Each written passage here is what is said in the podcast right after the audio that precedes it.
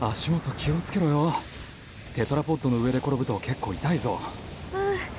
ん今岡野くんが腕を引いてくれなかったら海に落ちてた6月の海水はまだ冷たいからそんな顔しないで飛び込もうとしたわけじゃないよああいやごめんね今年もついてきてもらっちゃって何言ってんだよ俺にとっても宗介は大事なやつなんだ大学の時からずっと懐かしいないつも3人で笑ってバカやってあの頃が一番楽しかったはあお前らはこの10年楽しそうにバカップルやってただろへえキャンパスに咲く高嶺の花だった萌えがあの宗介を選んだ時は衝撃だったなもうやめて顔熱っだから本当辛いと思うけど立派だと思う今のお前優しいね岡野くんは萌え俺にできることがあれば何でもそうちゃんがいなくなったこの3年間も友人としてずっと寄り添ってくれてそんな純粋なものじゃないけどえああいや早く発見されるといいなそうちゃんの遺体があごめん失言だった私こそ感情的になって恥ずかしいそうちゃんが目撃された最後の場所がここだったからあいつ海好きだったんだな警察はサーフィンの最中に波に飲まれたんじゃないかってそうちゃんサーフィンなんてしたことないのにあれ雨かどうしようどこかで雨宿り一旦車に戻ろう向こうの空は明るいからすぐに止むかも駐車場ってあの赤い屋根のそう砂浜突っ切るぞ濡れる走れ走れちょっと楽しくなってき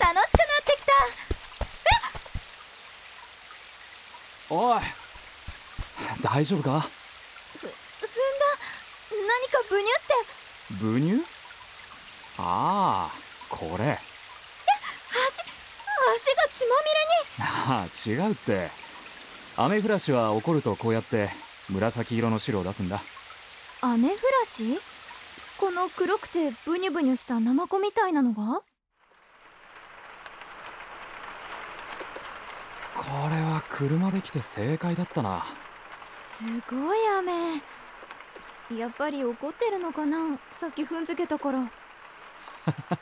雨降らしがそれかいい加減もう来るなっていうそうちゃんからのメッセージだったりしてなんなああのさて萌え本当はどこかで生きてるんじゃないかって思ってるんだそうちゃんえひどいよねこんなに心配してるのに連絡の一つもよこさないで最低だろそんなのそれでもいいかなって最近は思ってる生きてさえいてくれるならごめん俺も岡野くん俺も実は生きてるんじゃないかって思ってたそっかやっぱり優しいな岡野くんは浮気してたんだあいつその子の影響でサーフィンも初めてそう最初は軽い気持ちだったと思うでもだんだん宗介の方が本気になって知ってたんだ岡野くんごめんこの海に来るたびに言わなくちゃって思ってたんだけどなんだ私のことが好きでつきまとってるんじゃなかったんだはあ罪悪感からだったんだねそれで毎年呼んでもないのについてきたんだなんだよその言い方あ言ってくれたらよかったのにあきっとあいつ自分では抱えきれなくなったんだと思う昔から逃げ癖があるやつだから恥ずかしいなまさか岡野くんが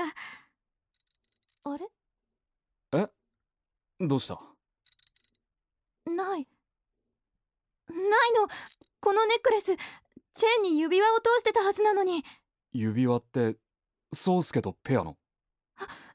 しかしてさっきテトラポットから落ちそうになった時に落としたのかそんなどうしようそうちゃんとのたった一つの思い出なのに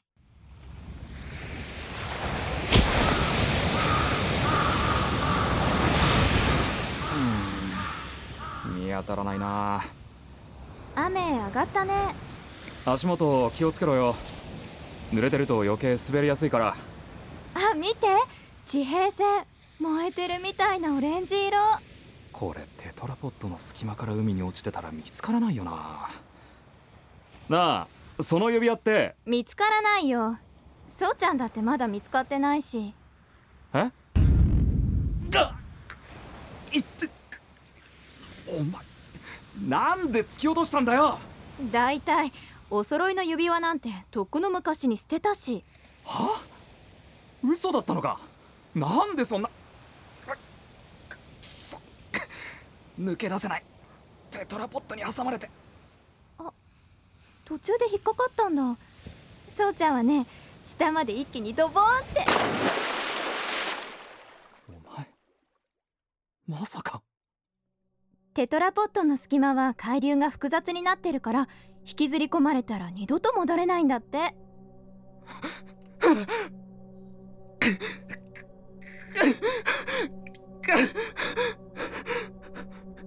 萌え誰にも言わない信じてくれそうちゃんも同じこと言ってたあの女とは別れる信じてくれって知ってたのかでも嘘だったむしろ私と別れたいって言い出してだからあの日ここから突き落としたの だって恥ずかしいじゃないはそんな屈辱耐えられないよ私が宗介に捨てられただなんて絶対誰にも知られたくないもの何言ってんだお前だからごめんね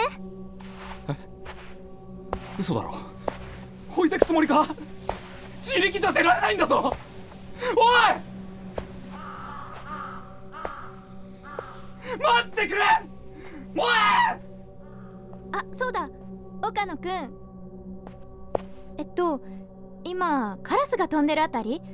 あの位置までお月様が来たらねお願いします助けてくださいこの辺全部水に沈んで海になるからそうちゃんによろしくね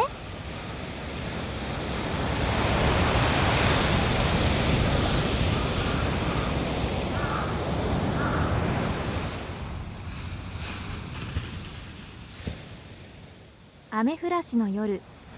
作森岡美穂出演中里のぞみ西田正和